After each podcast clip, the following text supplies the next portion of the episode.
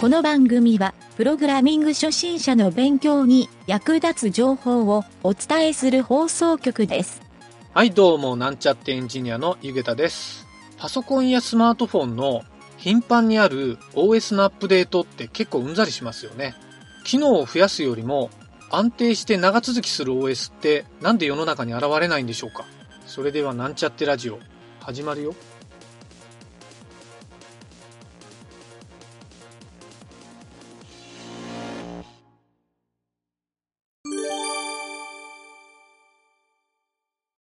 これはね、ペンネーム、ブラエモンさんから、ペンネーム、ブラエモンさん。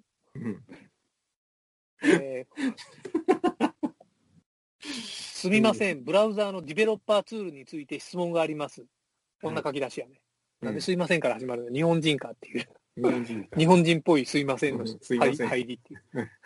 まあ、それはええけど、Google の検証ツール、うん。かっこ F12 ボタンうん。などのディレディベロッパーツールを使って、うん。他人のウェブサイトの HTML やうん。JavaScript を閲覧することは、うん。そのサイトの運営者から見て、うん不正な行為、もしくは権利侵害や規約違反に当たる行為であると捉えられるのでしょうか。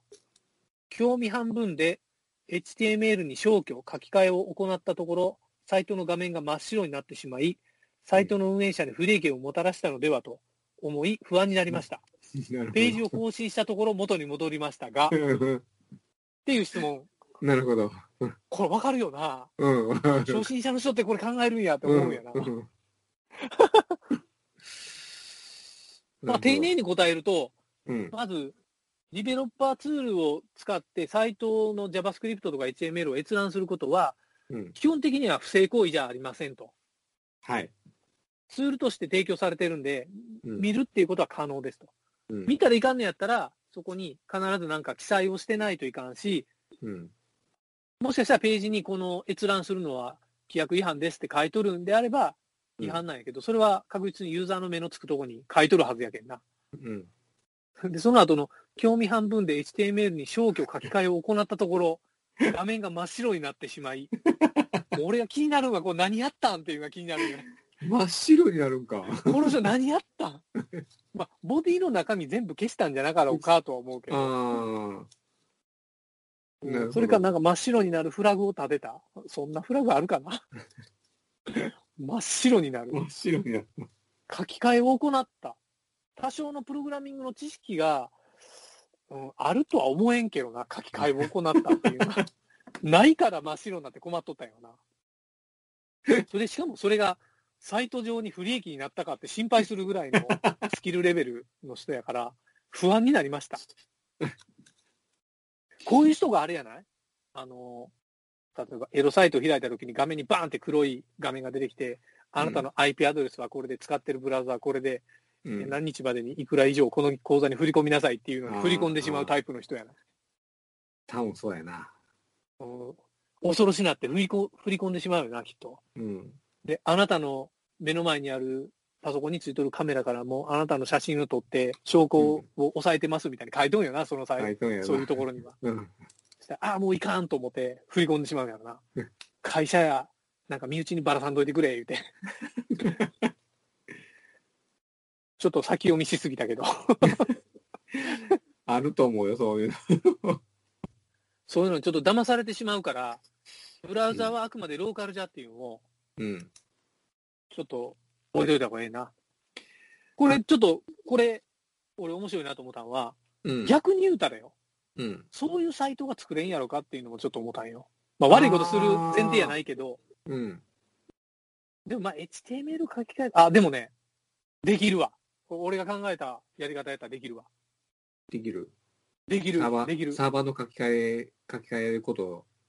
ローカルのブラウザーの HTML をデバッグコンソールで書き換えたときに、これどうやってやるかって言ったら、まず、Node.js でソケット IO のポーリング通信をしとるっていうのが前提やね。うん。まあそうじゃなくてもいいか。そうじゃなくてもいいか。その HTML が書き換わったっていうことを検知できる JavaScript のプログラムさえ入っとったらまずできるわけよ。うん。書き換えられましたっていう情報は取れるわけよ。うん。書き換えを検知するっていうイベントを JavaScript でも持っとんよね。とあるイベントが。うん。そう。それを使ったらできる。うん、ちょっと難しいけん、ちょっとそのやり方とかはまた割愛するけど、うん。じゃあ、そでれが、で検知をしたら、うん。それをサーバーに保存をするだけでいいけん、別に、あれや、ソケット IO じゃ使わんでもできるわ。うん。うん。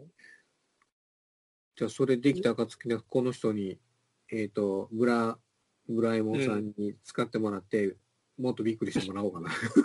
この人が使う利便性は全くないよな。うん。メリットも何にもない。で、そのまま勘違いしたままで終わってる。ああ。なんならあれよ。企業のセキュリティ防止で、お宅のソースコードを手作業で書き換えれんようにできますよみたいなツールを作れるいうことよ。うん。ちょっとビジネス寄りの話やけど。うんこの人に対する答えじゃなかったけど。でもそういう意味では、ええ視点やな、ええ視点っていうか、まあ、うんええ視点やなと思ったけどな、この人の質問の視点が。う んあ、そうかっていうのはちょっと思って。うん、思った。うん以前にね、これ、うん俺がそう思ったんは、あの、フィッシングサイトってあるやんか。うん。で、フィッシングサイト、銀行とかのサイトで、要、うんそのパスワードと ID 入力してくださいみたいなのをうん。別のドメインで出されたけど、そのうん利用しよるユーザーはリテラシーが低いから分からんやんか。うん。全く同じ作りで、簡単にコピーできるのに。うん。で、それを、なんとか防止する方法ないかっていう相談を受けたことあるんよ。うん。前の会社で。うんそ。のマーケティングのツール作りよったときに、うん。あ、確かにセキュリティでそういう、あの、防止するのもマーケティングの一つやなっていうんで、うん。で、フィッシングサイト防止ツールみたいなのを一回考えたことあったんよ、仕組み的うに。ん。うん。ただ、その時に出した結論が、うん。えっと、サイトのソースコードをそのまま丸コピされた時に、うん。今表示してるドメインがそもそものドメインと違いますよっていう信号を検知サーバーに送るっていう仕組みやったんよ。うん。そう。まあ、それに加えて、えっ、と、この、今言うたような中のソースコードを書き換え、リアルタイムに書き換えたっていうのもできたり、想定してないソースコードになったらとかっていう仕組みは作れるなっていうふうにちょっと思ったんやけど、うん。ただこれには大きいデメリットがあって、うん。コピペするときにその JavaScript のソースコードを外されたら何もできんのよ。だから、大元の、もうそれがないと、そのサイトが作れみたいなとこに埋め込んだ JavaScript のソースコードにしてしまうといかんのよ。うん。でもやっぱプログラミングとか詳しい人は中いてそのソースコードのその関数だけ塞いでしまうとかっていうのもできるから、うん。まあ、いたちごっこやなみたいな結論やったんやけど、うんその時は。う。うんん。でも、ちょっと、うん、この人のおかげでそこにちょっとだけ思考に箔がついたわ。うん。うん。で、この人の質問には何にも答えてないな。えっと、何やったかな？心配がないのであしょう、。何にもじゃないな。うん。えっ、と、まず、い、いは、い、不正な行為になりますかっていうのは、うんなりませんっていう。なりませんっていう意味だったなうん。うんで、でえっと、何やったっけ？書き換えを行ったところ、うんサイト運営者に不利益をもたらしたのではと不安になりました。うんまあ、質問じゃないけどね、ここは。うんなってませんよっていう、とは言ってあげたな、そういえば。うん。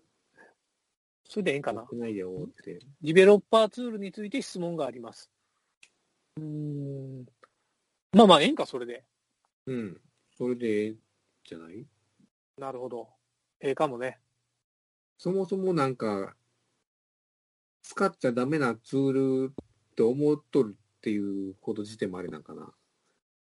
まあ、ディベロッパーツールを、やっぱちょっと、そういう怖いツールみたいに思っとんやない？そういう意味ではかな。確かになんかあの、プログラミングがわからん人、サーバーとかわからん人がターミナル開いたら頭パニックになるっていうのと似たような感覚やと思うよ。よ。あの文字だけので、うん。だからあの、ビームを使ってプログラミングするっていう人が信じられんみたいなプログラマーおるやんか。ああの人の感覚もなんとなくわかるね、俺。あ。まあ、GUI に慣れとったらそうやろなと思うけど。うん。確かにそれはそうや。だからやっぱ裏ツール系の匂いするやん、あの、うん。ディベロッパーツールって。うん。俺もラジオで散々言るけど。いや、俺も相当便利やけん使いまくりよるけどな。うん。なんならそのページの解析までしよるけどな、そのディベロッパーツール使って。ああ。慣れたらね、全然そっちの方が有益やって。うん。こんな便利な機能ないで思いながら。うん。まあ、使い慣れてもらおうか。そうやね。ペンネームブラえもんの人で。いろいろありますねまあそんな感じやね、ほんなら。うん。